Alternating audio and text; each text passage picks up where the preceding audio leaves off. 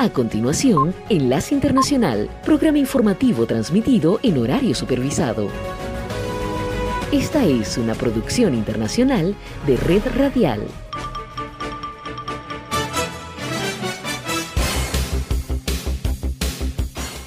Aquí comienza Enlace Internacional. Saludos a nuestra audiencia en Caracas, Venezuela y el mundo, a través de nuestra frecuencia Sintonía 1420 AM y en Soy Ángela Montilla en la presentación. Bienvenidos.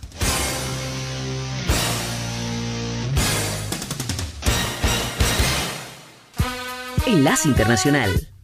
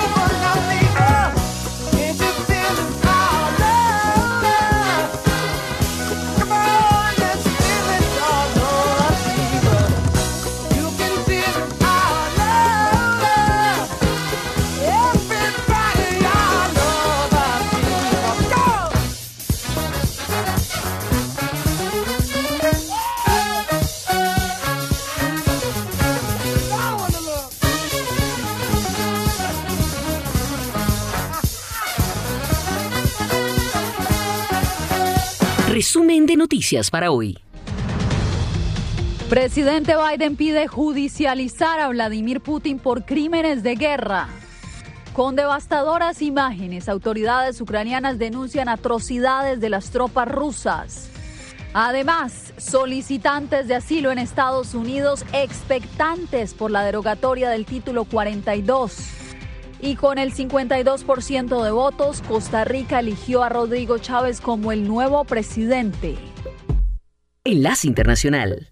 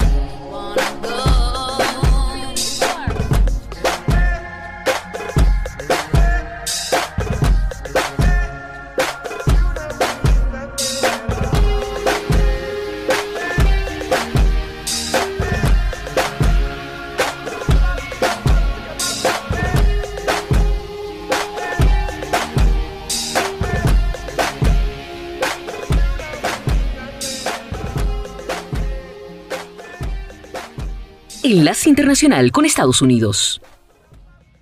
1.700 refugiados ucranianos han llegado en las últimas semanas a Tijuana, esto de acuerdo a Enrique Lucero, quien es el director para Relaciones Migratorias de Tijuana. Él mismo explicó que durante el último fin de semana, por lo menos 400 refugiados ucranianos han llegado hasta esa zona fronteriza, de los cuales un 30% son niños. La mayoría de estas personas están volando al Aeropuerto Internacional de Cancún, así como a la Ciudad de México, y eventualmente llegan a esta zona de frontera donde voluntarios estadounidenses han sido una pieza fundamental para asistir en el proceso de movilización de estos refugiados, quienes en ocasiones no hablan ni inglés ni tampoco español. Mientras tanto, este lunes, la Oficina de Aduanas y Protección Fronteriza y su comisionado Chris Magnus indicó que la agencia está aumentando el personal y los recursos en la frontera suroeste de los Estados Unidos. Sin dar a conocer detalles específicos del número de agentes o cuántas personas estarían siendo enviadas y a dónde. Mientras tanto, Alejandro Mayorkas, el secretario de Seguridad Nacional de los Estados Unidos y quien también está a cargo de la patrulla fronteriza, aseguró este viernes que su departamento ha enviado ya a 600 uniformados para asistir con los procedimientos en la frontera entre los dos países. Mientras tanto, las autoridades mexicanas han alertado que por ahora estos refugiados ucranianos tienen que esperar de dos a cinco días para que sus peticiones puedan ser analizadas bajo esta excepción humanitaria.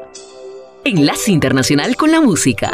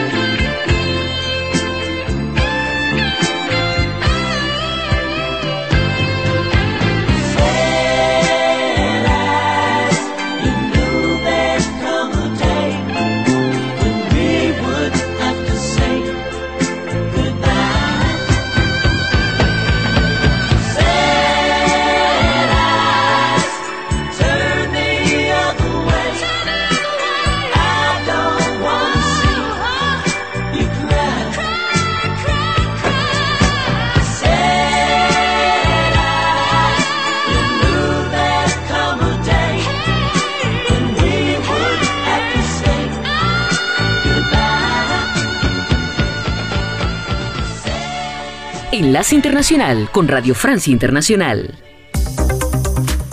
Indignación de Occidente por las masacres de civiles atribuidas a fuerzas rusas cometidas en Busha, en la periferia de Kiev, en Ucrania. Son crímenes de guerra, apuntan varias capitales occidentales. Tal vez genocidio estima Ucrania. La Unión Europea anuncia al respecto un próximo paquete de sanciones contra Moscú, que por su parte desplaza tropas hacia el este y el sur de Ucrania y a la vez rechaza firmemente las acusaciones de masacres. Berlín, París expulsan además a varias decenas de diplomáticos rusos acreditados en los dos países aliados y en esta última edición Américas, tras el boletín la victoria en Costa Rica del balotaje presidencial eh, del economista anti-establishment, el conservador Rodrigo Chávez. La primera visita exterior del flamante presidente chileno Boric al país vecino Argentina Y el último episodio mortal en un penal de Ecuador. Una reyerta entre presos que de arroja deja más de una veintena de muertos. Ana Vidal en controles al micrófono Marcos García Herrera, Noticias.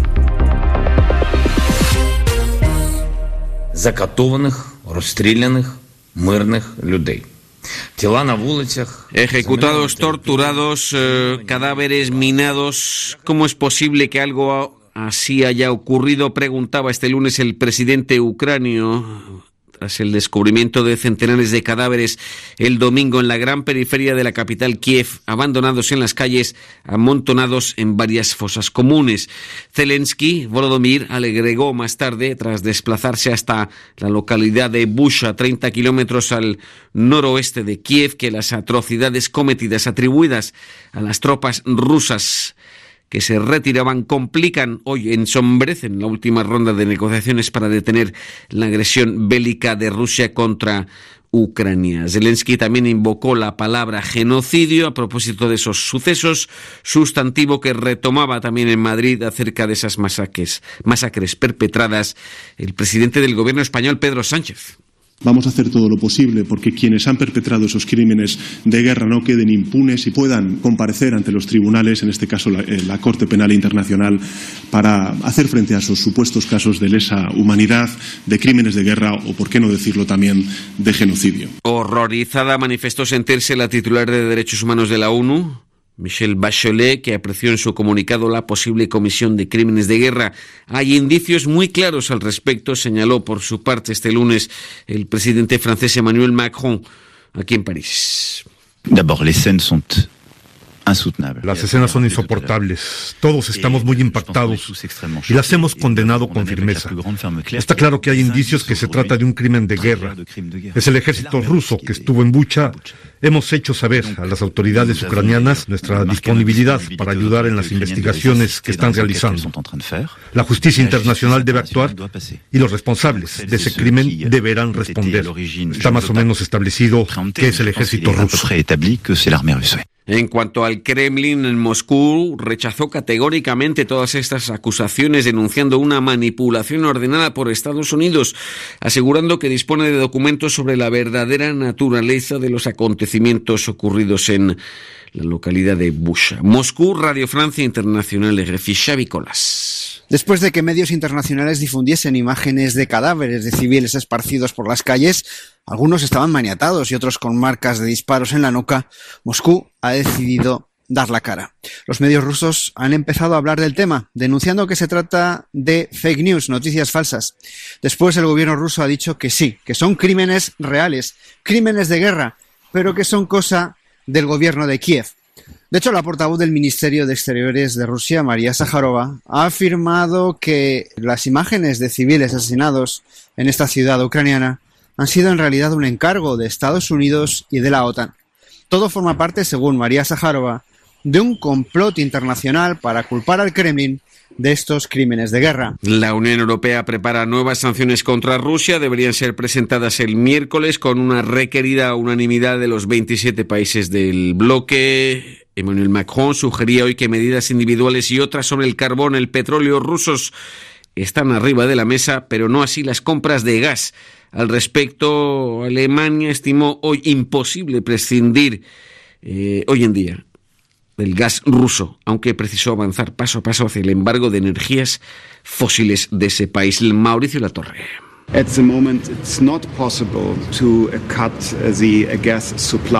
Alemania no puede a corto plazo dispensarse del suministro de gas ruso y unas sanciones contra Moscú en ese sector causarían más daño a la Unión Europea que a Rusia. Es lo que declaró el ministro alemán de Finanzas, Christian Lindner, precisando que hay que diferenciar esa energía fósil del petróleo y del carbón rusos. Abundando en ese sentido, su homólogo austríaco Magnus Brunner declaró que su país no está a favor de imponer sanciones sobre el gas ruso, del que Austria depende en fuerte medida. A esta hora Berlín anuncia la expulsión de 40 diplomáticos rusos, París la de otros 35, Lituania la del propio embajador de Rusia en Vilnius. Esto es todo en cuanto a la guerra que agita Europa Oriental.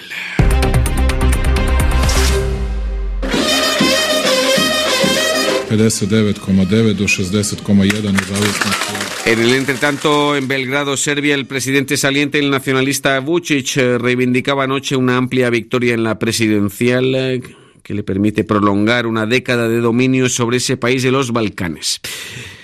Sin embargo, pierde algo de fuelle en el Parlamento saliente. Deberá componer con el partido de la minoría húngara, precisamente en Budapest, en Hungría. Es también de facto el control sobre las instituciones, la práctica totalidad de los medios de comunicación. El primer ministro saliente, el nacionalista, el populista Víctor Orbán, volvió también por cuarta vez a imponerse en las urnas con un margen aún mayor que en los comicios eh, anteriores, eh, marcando cierta exasperación del régimen. Esta vez vamos a Teherán.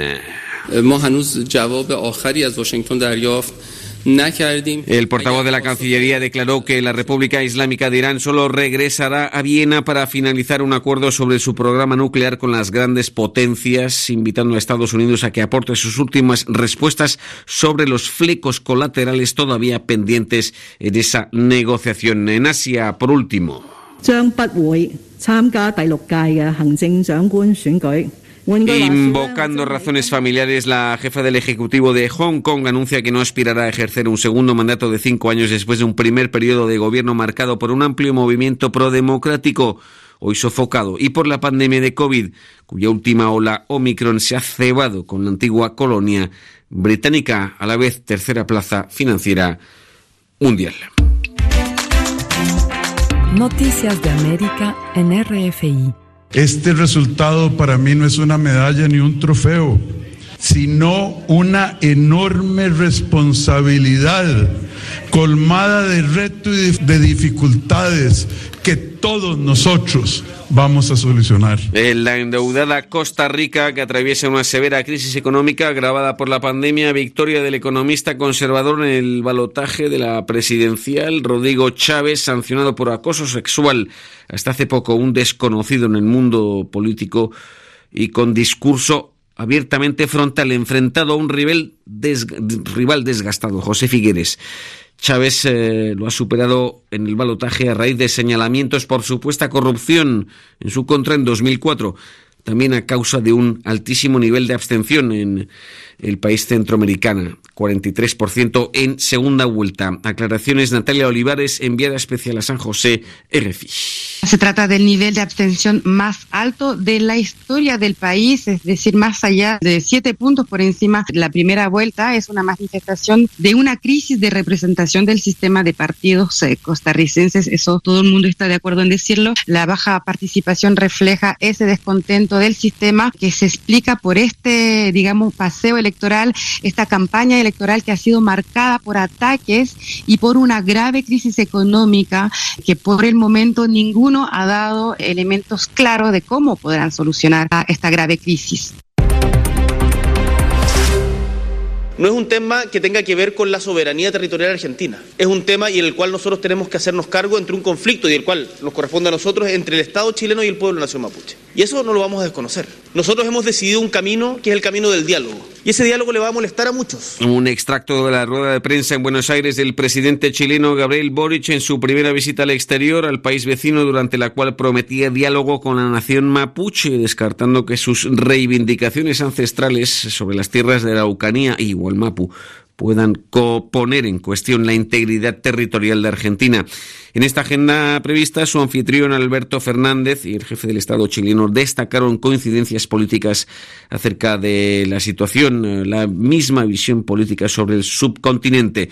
Análisis eh, sobre esa capital relación bilateral eh, desde el restablecimiento de sendas democracias en los dos países. Pamela Figueroa, Universidad de Santiago de Chile. Hay una primera cuestión que es el fortalecimiento de las relaciones bilaterales y desde ahí mirar a una visión desde el Sur hacia América Latina como en una tendencia a fortalecer el multilateralismo que ha sido las declaraciones que han dado los presidentes tanto de Chile como de Argentina. Y también en términos más generales la agenda que lleva el presidente Boris está relacionada a temas de energía, educación y fortalecer obviamente los lazos comerciales. Que ellos podrían tener un rol bastante importante de liderazgo en impulsar como un nuevo ciclo de colaboración multilateral en materia de desarrollo, enfrentar las desigualdades que son importantes para las agendas de los distintos países de la región. Un enfrentamiento entre reos dejó este domingo al menos 20 muertos. Eh,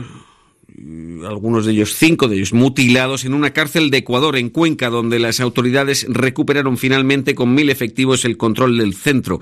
Antes del análisis sobre esta última reyerta penitenciaria en ese país, extracto del contacto establecido por RFI hace minutos por el, con el general Pablo Ramírez, jefe del Servicio Nacional de Atención a Privados de Libertad, SNAI, a cargo de toda la red penitenciaria ecuatoriana. Este es un conflicto entre bandas, es una acción irracional eh, producto de que estamos en combate a la delincuencia, al narcotráfico específicamente, y todo lo que sucede en las ciudades también eh, tiene una repercusión dentro de los centros de rehabilitación. Es importante eh, determinar que todas las acciones que ejecutemos van a tener el único objetivo de transformar, dignificar y humanizar el sistema de rehabilitación. En esta revuelta en Cuenca se ha incautado material de guerra como fusiles y otras armas de fuego y elementos, ¿no? Nuestra pregunta es cómo es posible que este material llegue a mano de los presos? Bueno, como hemos eh, determinado, esto es un descuido de varios años por parte del Estado. Eh, no podríamos determinar que eh, fueron ingresadas actualmente o antes o años anteriores. Sin embargo, estamos dentro de nuestro plan estratégico, como es la infraestructura, el equipamiento y tecnología, para lo cual tendremos una inversión importante de 30 millones de dólares en cada uno de los centros, que lo hemos determinado como priorizados, que impedirán precisamente el ingreso de estos objetos a los centros de rehabilitación. El general Pablo Ramírez del SNAI en Ecuador, en línea con Carlos Pizarro, con el colega Abundamos. Enlace Internacional.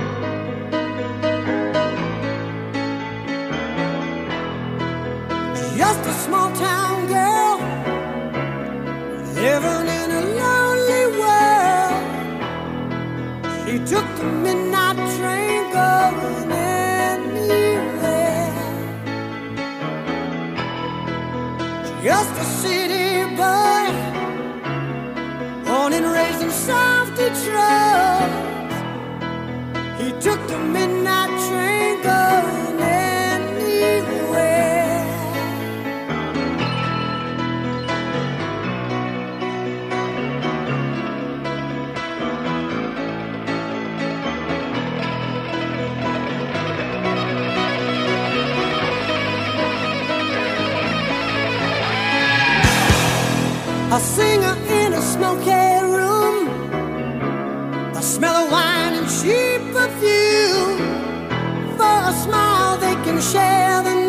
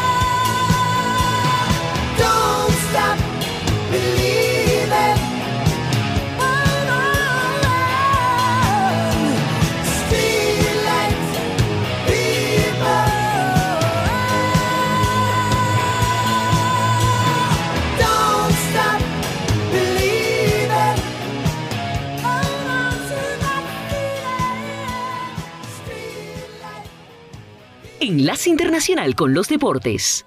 Hoy comienza la fase de grupos de la Copa Libertadores de América y en escena estarán Colombia Argentina frente a Peñarol de Uruguay, Caracas Fútbol Club de Venezuela con Atlético Paranaense de Brasil, Olimpia y Cerro Porteño de Paraguay, Always Ready de Bolivia con Corinthians de Brasil, Sporting Cristal de Perú con Flamengo de Brasil y Deportivo Cali de Colombia con Boca Junior de Argentina. También arrancará la fase de grupos de la Copa Suramericana con Banfield de Argentina frente a Santos de Brasil, Universidad Católica de Ecuador con Unión La Calera de Chile, Ceará de Brasil e Independiente de Avellaneda de Argentina, Atlético Goianíes de Brasil con Liga Deportiva Universitaria de Quito de Ecuador y Everton de Chile frente a Wilstermann de Bolivia. La escena futbolística también se jugará en Europa, con los partidos de ida en cuartos de final de la Liga de Campeones con los cuatro primeros equipos que son Benfica de Portugal recibiendo al potente Liverpool de Inglaterra y Manchester City de Inglaterra que de local espera por el sorprendente Atlético de Madrid del Cholo Simeone. La edición 61 de la Vuelta al País Vasco comenzó con una exhibición del esloveno Primoz Roglic, quien hizo honor a su condición de campeón olímpico contra reloj y se quedó con la primera etapa. El triple vencedor de la Vuelta a España ganó con suficiencia la atractiva crono de Honda Rivia cerca al mar Cantábrico. El segundo y tercer lugar fue para el equipo del Quick Step con sus corredores, el belga Renko Evenepoel y el francés Remy Cabaña. Roglic del Jumbo Visma, ganador del año pasado, sigue con toda su ruta victoriosa y si vence en esta ocasión supondría su tercera Izulia, que en euskera es la vuelta al País Vasco. La carrera se va a desarrollar hasta el 9 de abril y tendrá un exigente recorrido montañoso. El campeón de 15 Majors en el golf mundial, Tiger Woods, supondría competir en esta semana en el Máster de Augusta, la famosa chaqueta verde, a poco más de un año de haber sufrido un aparatoso accidente que lo dejó al borde del retiro. El estadounidense de 46 años dejó en veremos su participación en el torneo que arranca este jueves. Es de recordar que en febrero de 2021 Woods se accidentó en su vehículo en las afueras de Los Ángeles y sufrió graves lesiones en las piernas, incluyendo fracturas compuestas. Enlace Internacional.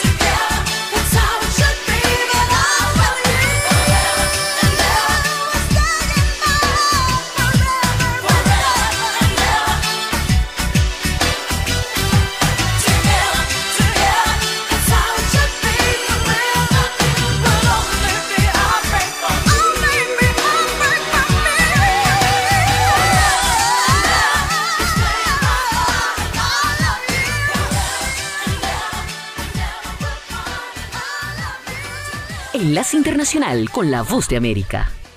La primera ministra ucraniana Irina Bereshuk informó hoy que siete corredores humanitarios estarán abiertos incluso desde la sitiada ciudad portuaria de Mariupol y también Verdiansk, controladas por Rusia. La información fue divulgada a través de la aplicación de mensajería Telegram y dijo que los residentes de esas dos ciudades podrán partir hacia Zaporizhia en su propio transporte. También se abrirán corredores desde la ciudad de Tokmak en la región de Zaporizhia y otras ciudades en la región de Luhansk. Bereshuk dijo en la misma publicación que las tropas rusas no permiten que nadie entre a Mariupol y que los rusos bloquearon a los representantes del Comité Internacional de la Cruz Roja en el asentamiento de Manhusk al oeste de Mariupol e informó que después de las negociaciones los representantes de la Cruz Roja fueron liberados por la noche y enviados a Zaporizhia. No quedó claro de inmediato a partir de la declaración de Bereshuk si Rusia acordó detener los combates a lo largo de los corredores anunciados. Algunos de los esfuerzos ucranianos para evacuar a los civiles a través de estos corredores habían fracasado anteriormente ya que los los combates continuaban incluso a pesar de los acuerdos con Rusia.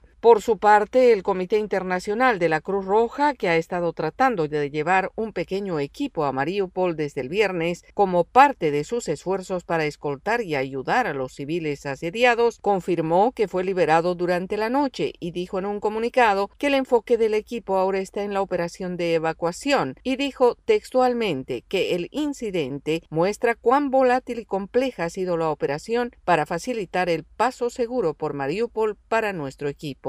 Jason Estraciuso, un portavoz del Comité Internacional de la Cruz Roja, dijo que el equipo no planeaba intentar ingresar a Mariupol hoy. Los esfuerzos humanitarios de nuestro equipo se centrarán en ayudar en los esfuerzos de evacuación en áreas cercanas, puntualizó. En tanto, según dijo hoy la inteligencia militar británica, las fuerzas ucranianas habrían retomado terreno clave en el norte, obligando a las fuerzas rusas a retirarse de las áreas alrededor de la ciudad de Chernihiv y el norte de la capital Kiev. Es probable que continúen los combates de bajo nivel en algunas de las áreas recuperadas, pero se reducirán esta semana a medida que el resto de las fuerzas rusas se retiren, dijo el Ministerio de Defensa británico en un boletín regular en Twitter. Yoconda Tapia, Voz de América, Washington.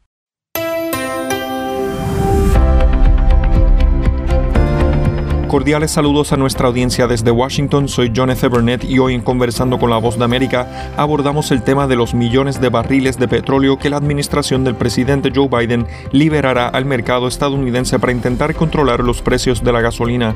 Pablo Guerrero, director de trading de Nexolub, empresa dedicada al comercio internacional de derivados del petróleo y químicos con sede en Barcelona, nos da su perspectiva de esta histórica acción. La gasolina viene del petróleo, ¿no? del crudo. ¿no? ¿Cómo se establece el, precio del crudo? Uno podría pensar es oferta y demanda, ¿no? Eh, básicamente, pero va un poco más allá. hay un cartel, hay unos países, ¿vale? que son los que componen la, OPEP, ¿vale? que son los países de producciones, que se juntaron hace más de 60 años para intentar influir en los precios. Son países que dependen mucho de las exportaciones de petróleo, ¿no? Son los típicos países que todos podemos tener en la, imagen, ¿no? en, la, cabeza. Arabia Saudí, Emiratos Árabes, eh, Venezuela, Irán, todos estos países componen la OPEP, con la idea de maximizar las exportaciones. Lo que hicieron fue influir en los precios en función de la capacidad que ellos producían. Biden lo que está haciendo es lo que cualquier persona haría de una manera natural. ¿no? Entonces, lo que tengo que hacer es poner más petróleo en el mercado para que el petróleo baje. Si, lo piensas bien, es el efecto contrario a lo que hace el cartel. ¿no? O sea, el cartel lo que hace es reduce la producción para que haya menos producto disponible para que suba el precio. ¿no? El problema es que esto es un arma de doble filo. Primero porque utilizar las reservas es una, es una, es una opción que es, que es finita. Las reservas que tú tienes no las puedes agotar. ¿Vale? Por lo tanto, es limitada en el tiempo. Y esto digamos que los traders, los consumidores lo saben. El petróleo es un mercado de futuros. Si tú sabes que solo podrás surtir el mercado en un millón de barriles, que es una cantidad muy significativa, pero durante un tiempo corto, porque no puedes asumir quedarte sin reservas, al final el mercado sabe que la corrección se va a hacer. Cuando tú esperas que el precio del petróleo vaya a bajar en un mes y tú sabes que va a recuperar el mes siguiente, al final la, variación no es tan grande. Y esto es muy claro, tú vas a los precios del barril de Texas en Estados Unidos, que es la cotización que se utiliza, o el barril del Brent, que se utilizamos en, Europa, y el anuncio no ha dado realmente unos efectos como se esperaban. Incluso el Reino Unido se está uniendo a esta, bueno, a, liberar parte de sus reservas, ¿no? Otros países de Europa se están uniendo. Japón también está diciendo de unirse. Pero la realidad es que las reservas deberían ser solamente en un caso de, un shock real de, oferta. Porque lo que puede pasar ahora en un mercado tan, tan variante, podríamos decir, o tan volátil que estamos viendo, es que realmente tengamos un problema de, capacidad de oferta de, productos, no sé, de petróleo, pero también de gasolina. Ahora estamos viendo en, en tiempos que no sabemos qué va a pasar dentro de un mes. ¿no? En Europa ha dejado de, importar prácticamente el 40% del diésel, que es el principal combustible que utilizamos para el transporte de mercancías, para los camiones, pero también para la mayoría de los, de los automóviles. Si nosotros liberamos las reservas que tenemos de petróleo y nos encontramos que no tenemos diésel para importar, porque no estamos trabajando ya más mm, con Rusia por la invasión de, Ucrania, puede ser que dentro de un mes tengamos un problema. Por lo tanto, las reservas, liberar reservas, sí, puede tener un, puede ser un efecto de choque que puede tener un efecto muy rápido, pero de la misma manera que viene se va. Es demasiado, para mi punto de vista, corre mucho más riesgos sacando las reservas porque no te vas a tener reservas para poder actuar cuando realmente las necesites, que tal y como están las cosas, puede ser cualquier día. ¿Hay algún otro mecanismo para controlar los precios, aparte de del cartel imponiendo su, su precio? Claro, a ver, el, cuando hablamos de controlar los precios, el mercado, como quien dice, siempre se abre paso. ¿no? Al final, eh, no le podemos, aquí en España decimos, no le podemos poner puertas al campo, no lo vas a cerrar. ¿Cómo vas a controlar el precio cuando hay una demanda desbordada? Ahora mismo, tanto Europa como Estados Unidos vamos a entrar en la época estival. La gente se va de vacaciones, es cuando se mueve, cuando vamos a tomar aviones. El consumo viene ahora. Hay un consumo muy fuerte, lógicamente, para, Europa durante el, invierno, porque hay un consumo más alto de gas. Pero la realidad es que el consumo alto de, energía o energético es, es en el verano, porque es cuando la gente va a viajar, al auto, toma los aviones. Era Pablo Guerrero, director de trading de Nexolub, firma exportadora de bases de lubricantes en España, y su análisis sobre los actuales precios del petróleo.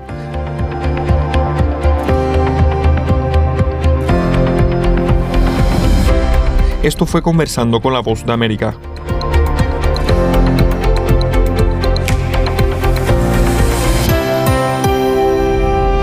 La candidatura a la Corte Suprema de Justicia de los Estados Unidos de la jueza Ketanji Brown Jackson avanzó un paso más el lunes en un comité clave del Senado cuyo voto adelantó su nominación para una votación plenaria más adelante esta semana. Se espera que la candidata del presidente Joe Biden sea aprobada por el Senado para servir en el Tribunal Supremo del país, estrechamente controlado por los demócratas, lo que la convertiría en la primera juez afroamericana de la Corte Suprema en la historia de los Estados Unidos. Antes de la votación, los demócratas del Senado elogiaron la amplia experiencia de Jackson y la calificaron como una de las nominadas más calificadas en la historia de la Corte Suprema. Jackson no obtuvo votos republicanos en una votación de 11 a 11 en el Comité Judicial del Senado, pero los demócratas aún pudieron hacer avanzar su voto al Pleno utilizando los procedimientos del Senado. Jackson, de 51 años de edad, se desempeñó como jueza durante casi una década y tiene experiencia como secretaria en todos los niveles del sistema federal, incluso en la Corte Suprema de Justicia de los Estados Unidos, trabajando con Stephen Breyer, precisamente el juez a quien está nominada para reemplazar. Se espera que el Senado comience el debate y realice una votación final sobre su nominación antes de partir hacia el receso de vacaciones de Semana Santa a finales de esta semana. John F. Burnett, Voz de América, Washington. Para la primera semana del mes de abril, Morbius, la aventura del universo Marvel, ocupa el primer lugar aquí en Estados Unidos con aproximadamente 40 millones de dólares y 84 millones de dólares a escala mundial desde su estreno. Sony gastó 75 millones de dólares en hacer la película. Daniel Espinosa dirigió Morbius, cuyo elenco incluye Adria Arjona, Matt Smith, Jared Leto, Michael Keaton y música de The Doors. When you're strange, no one remembers your name. En segundo lugar está la película de aventura de Paramount, The Lost City, que lleva recaudados 55 millones de dólares en su segunda semana, La Ciudad Perdida está protagonizada por Sandra Bullock y Channing Tatum. The Batman con el vampiro murciélago Robert Pattinson está en tercer lugar. En cinco semanas, la película de Warner Brothers ha recaudado 349 millones de dólares aquí en Estados Unidos y a escala mundial 712 millones de dólares. John Batiste celebra cinco premios Grammy y el dúo de Rhythm Blues Silk Sonic dos galardones en la más reciente entrega de los premios de la Academia de la Grabación. Batiste, que dirige la banda de The Late Show with Stephen Colbert, ganó Álbum del Año por We Are, un trabajo de jazz inspirado en el movimiento Black Lives Matter. Silk Sonic, es decir, Bruno Mars y Anderson Paak lograron canción y disco del año por Leave the Door Open, mientras que Olivia Rodrigo celebra tres Grammy, entre ellos Mejor Nuevo Artista. También se llevaron tres Grammy Foo Fighters, incluido Mejor Álbum de Rock por Medicine at Midnight. La legendaria compositora canadiense Johnny Mitchell obtuvo su décimo Grammy, en esta ocasión por Mejor Álbum Histórico que contiene varias de sus primeras grabaciones. Además, el primero de abril Music le rindió homenaje por su vasta contribución al mundo de la música. Abril 1964, los Beatles pasan cinco semanas en el número uno de la Hot 100 con Can't Buy Me Love. 1981, ABBA estrena Super Trooper de su séptimo álbum The Studio. La canción de Benny Anderson y Bjorn Elvius alcanzó su punto máximo en el puesto 45 de las 100 calientes. De ABBA también son The Visitors y SOS. 1970 Chicago debuta en la Hot 100 con Make Me Smile de su segundo álbum de estudio Chicago 2. Make Me Smile alcanzó el número 9. Chicago 2 incluye Color My World y Wake Up Sunshine. Chicago pertenece al Salón de la Fama del Rock and Roll. Alejandro Escalona, Voz de América. Enlace Internacional con la Música. Come on, hold my hand. I wanna contact the living. Not sure I understand this role I've been given. I sit and talk to God, and He just laughs at my plans. My head speaks a language I don't understand.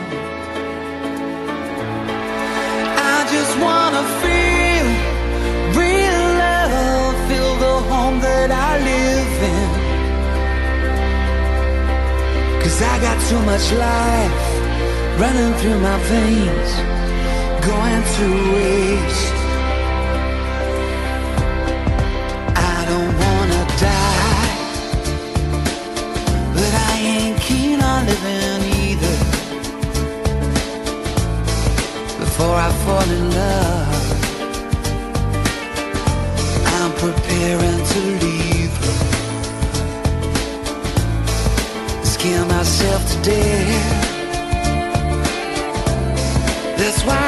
keep on running before I've arrived. I can see myself coming. I just wanna feel real love, feel the home that I live in. Cause I got too much life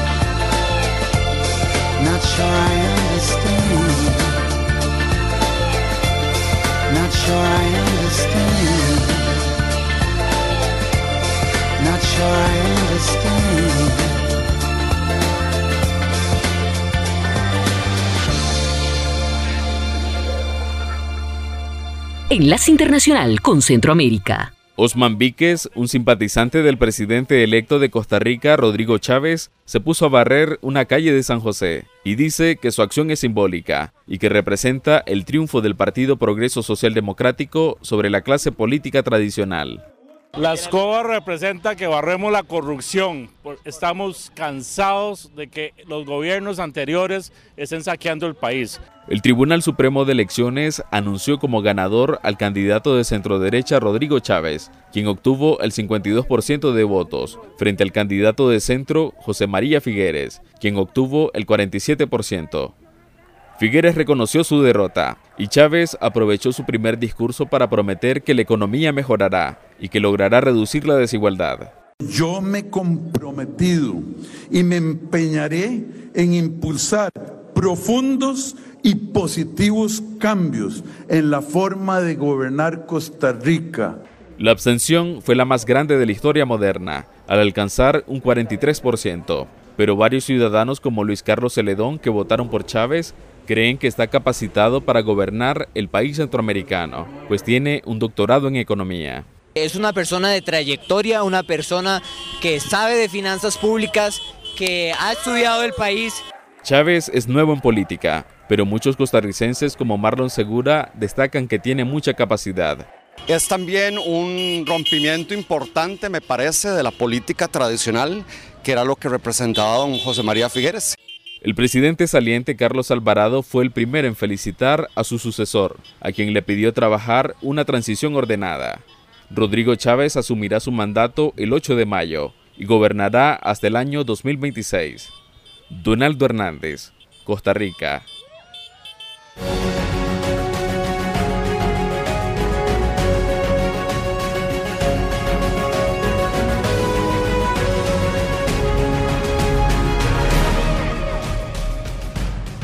Radio Sintonía 1420 AM y Red Radial presentaron Enlace Internacional. Regresaremos mañana con noticias, entrevistas y buena música. Enlace Internacional, síganos en Twitter con arroba cdncall y en internet www.redradial.co.